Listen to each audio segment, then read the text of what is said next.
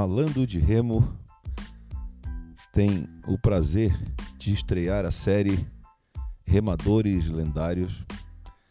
Hoje a gente vai falar do multicampeão, remador norueguês conhecido no mundo do remo como Olaf Tufte. Seu nome, na verdade, é Olaf Karl Tufte, nascido em 27 de abril de 1976 em Tonsberg, província de Vestfold, na Noruega. Ele nada mais nada menos que estará indo agora para Tóquio 2020, que seria 2021, para sua sétima Olimpíada. Feito somente alcançado também pela remadora Ekaterina Karsten da Bielorrússia, que também será um capítulo à parte aqui na nossa série Remadores Lendários. Mas hoje a estrela toda está com este norueguês, fantástico remador, principalmente de parlamenta dupla.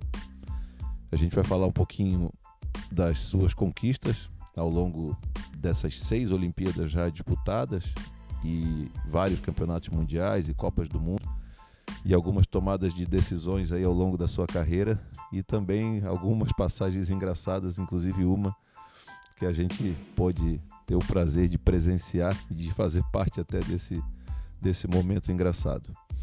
Bom, o Olaf tem 95 quilos, 1,93m, então um remador bem alto assim para os padrões internacionais. O barco dele quase sempre foi o esquife, os barcos de palamenta dupla, o duble e também o fora esquife. Mas a sua estreia aconteceu em Atlanta, em 1996, no barco do 400, pesado, 400 aberto, ficando na oitava colocação, segundo lugar na final B, ainda só sentindo ali o gostinho de, de participar de uma Olimpíada, era a sua primeira, né? E fez um oitavo lugar e de repente viu que não era bem o barco que ele deveria focar as suas energias. Já para Sydney 2000, ele trabalhou todo esse quadriênio a partir ali de 97, né, trabalhando nas Copas do Mundo e nos Campeonatos Mundiais, um duble com o seu parceiro Frederick Benken, bastante conhecido também na época, e conquistaram em Sydney a medalha de prata no duble esquife. Aí já sua primeira medalhinha em Jogos Olímpicos. A partir então de 2001, o Olaf já começa a sua carreira no esquife propriamente dito nas competições internacionais, em Copas do Mundo, em campeonatos mundiais, e ele simplesmente no Campeonato Mundial de 2001, ele vai lá em Lucerna. Por acaso eu competi esse esse campeonato mundial também, competi um fora esquife. E o danado do Olaf fez simplesmente uma medalhinha de ouro lá em Lucerna, só para estrear no esquife assim era o barco que lhe daria seus principais resultados. No ano seguinte, ele fez um bronze, em 2002, em Sevilha. Voltou a repetir o ouro no Campeonato Mundial de Milão. Esses três mundiais, até coincidentemente, eu também disputei, que foi o, de Lucerna que eu falei que foi no Fora Esquife, ficamos na 15ª colocação. No Mundial de Sevilha, que o Olaf fez o bronze em 2002, eu e o Alexandre Soares no 200 ficamos na nona colocação, ficamos terceiro da final B. E no Mundial de Milão, que o Olaf também fez mais uma medalha de ouro, a gente competiu novamente no 200 e ficamos na 12 colocação. Nos Jogos Olímpicos, então, de Atenas 2004, o Olaf consegue conquistar a sua primeira medalha de ouro em Jogos Olímpicos, uma prova lindíssima, está disponível hoje para quem quiser assistir no YouTube e também no próprio site da World Rowing, na, nos vídeos ali você consegue puxar alguns vídeos dos Jogos Olímpicos passados e tem essa prova, é uma prova disputadíssima e ele dá uma chegada fenomenal. Ele é o remador das chegadas fenomenais e consegue conquistar sua me primeira medalha de ouro em Jogos Olímpicos e muito comemorada. A partir dali ele continua no esquife ainda, faz uma prata no Mundial do Japão do ano seguinte e depois um bronze no Mundial de Munique em 2007. 2006 ele pulou. Ele tem algumas interrupções assim em alguns anos, talvez por lesões, alguma coisa dessa natureza. Porém, ele volta com tudo em 2008, após esse bronze em Munique, O remador cotadíssimo para fazer o ouro em Pequim 2008 era o Marie Drysdale, mas teve a infelicidade de contrair uma infecção intestinal que deixou ele muito debilitado. Mesmo assim, ele competiu, ainda fez uma medalha de bronze. Estou falando do Marie Drysdale. E nessa prova, que não era favorito, o Olaf Tuft foi lá e conquistou seu segundo ouro em Jogos Olímpicos. Mais uma conquista aí fenomenal, né? O que o transforma aí no, no, nos principais nomes do remo mundial de toda a sua história.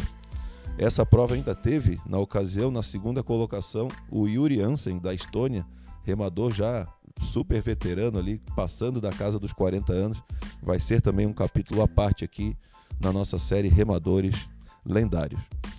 A partir dali, o Olaf é, segue o seu treinamento, porém já os resultados, talvez por conta da idade, começam a, a pesar um pouco. E no, nos Jogos Olímpicos de Londres, em 2012, que seria então, já que ele tinha participado em 96, depois ano 2000, 2004, 2008, ou seja, na sua quinta Olimpíada, em Londres 2012, ele consegue ficar apenas na final B, na terceira colocação, o que para um remador desse gabarito, é, com certeza ele não fica muito contente com esse tipo de resultado. Então deu o nono lugar a ele e ali ele tinha praticamente anunciado que se aposentaria das raias. Porém, para um remador campeão e multitalentoso, né? Ele mora no interiorzão lá da Noruega, é considerado até um, um, lenhador, mora num, numa fazenda e tal. Sempre trabalha lá com, com esses serviços de, de sítio, assim, de fazenda. Provavelmente ele gosta daquilo tudo, mas ele gosta ainda mais de remar. Então, em 2013, aconteceu um fato muito engraçado. Nós estávamos em Lucerna, onde a Fabiana competiu e venceu a prova do esquife peso leve dela com um tempo excelente, depois da gente ter passado um período na Europa. Tinha, ela havia competido em Eton e feito medalha de prata, de bronze, desculpe. E depois passamos três semanas em Portugal, treinando em três períodos, assim, foi bem bacana. Ela se preparou super bem e lá em Lucerna ela venceu a sua prova de esquife peso leve, fez a medalha de ouro e de noite a gente estava ali na beira do, do rio que corta Lucerna, comemorando num daqueles bares ali com todos os remadores, eis que aparece o Olaf Tuft. E a gente estava com o Alexandre Clark, na época também um dos treinadores da, da seleção brasileira. E o Clark muito muito simpático, muito receptivo. A gente viu o Olaf, pedimos para bater uma foto com ele. Perguntamos se ele tinha parado de remar e ele falou que não, que ele ia voltar e tal. E aí eu perguntei para ele assim, foi muito engraçado. É, mas você vai voltar forte, vai voltar com, com tudo, ou vai voltar só para tentar mais uma participação no que seria a próxima Olimpíada, que seria Rio 2016. E eis que ele já estava ali tomando um, um, uma cerveja suíça, já estava meio altinho, ele grita, olha, olha para nós e grita Stronger or nothing, ou seja, mais forte ou nada. Então assim, o cara é super predestinado, determinado mesmo, a, ele sabe o que, o que quer, sempre soube o que quis e a partir dali, então, ele volta a treinar e volta a competir. E já dois anos depois, no, no ano de 2015, ele fica na quarta, ele faz, na quarta colocação do Campeonato Mundial da França, né, em Aiguebelette. Já havia feito um bronze no europeu daquele mesmo ano, ou seja, classificou o esquife dele para Rio 2016. Só que o que, que ele fez? Mesmo classificado é, na prova do esquife, mas sabendo que ele já teria ali seus 40, 39 para 40 anos, ele acaba tentando montar um outro barco, acaba tentando montar e monta um outro barco com o campeão mundial no Duble de 2013 e que representará nesta Olimpíada agora em Pequim uh, o esquife da Noruega, o Kettlebort. Ele monta um duble com o Kettlebort que não estava classificado no Mundial, vence o pré-olímpico europeu em Lucerna para classificar o barco para Rio 2016, um barco, ou seja, super novo, ele classificado no esquife, abriu mão dessa vaga, então provavelmente foi outro remador norueguês no esquife é, em, na Rio 2016, e ele vai para o duble com o kettleboard e simplesmente faz uma medalha de bronze numa prova duríssima, onde já teria os irmãos croatas super favoritos para vencer a prova e venceram. E a Noruega, ali como franco atirador, ainda faz mais uma medalha de bronze no que teria sido a sexta edição de Jogos Olímpicos deste fantástico remador Olaf Tuft. Bom, em seguida desses Jogos Olímpicos, todo mundo ficou aguardando. Pô, o Olaf agora vai anunciar a aposentadoria. Pois eis que ele surge a partir já de 2017 no Foreskiff da Noruega, remando ele, o super veterano, experientíssimo campeão remador, com outros três remadores mais jovens, recém-saídos da categoria de sub-23. E esse Foreskiff simplesmente já estava classificado no Campeonato Mundial, né, que foi disputado em 2019. Se classificaram para os Jogos de, de, desculpe, de Tóquio, no Japão, teve a interrupção por causa da pandemia, ou seja, é o tempo lutando, jogando contra o Olaf, e mesmo assim a gente acompanhou essa semana o desembarque da equipe norueguesa lá em Tóquio, e ele está no Foreskiff e vai competir a sua sétima Olimpíada, o que será provavelmente aí já aos 45 anos de idade, já que ele nasceu em abril de 76, então ele está com 45 anos completos e mais aí quase três meses, né, até o, o dia das provas de remo terminarem, ele já vai ter aí 45 anos e três meses. Então, o que esperar desse Foreskiff da Noruega nos Jogos Olímpicos de Tóquio 2021 agora?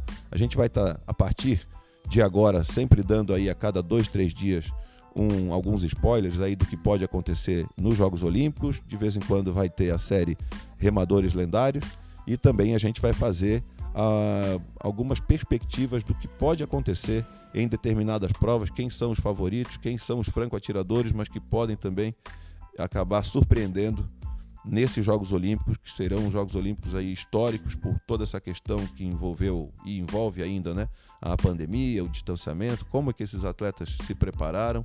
Há uma expectativa de que não hajam muitas quebras de recorde, isso geral em todas as modalidades. Mas eu espero para ver, eu pago para ver, quero ver durante os jogos. Eu acho que a gente vai ter muita surpresa, tem muito treinamento novo e moderno, tem muitas formas novas de se treinar. E eu acho que a gente vai ter boas surpresas aí, não só no remo, mas em quase todas as modalidades. Eu acho que teremos quebras de recorde sim. Tá bom, pessoal? Falou aqui para vocês de Brancunha, do Falando de Remo, dessa vez na série Remadores Lendários.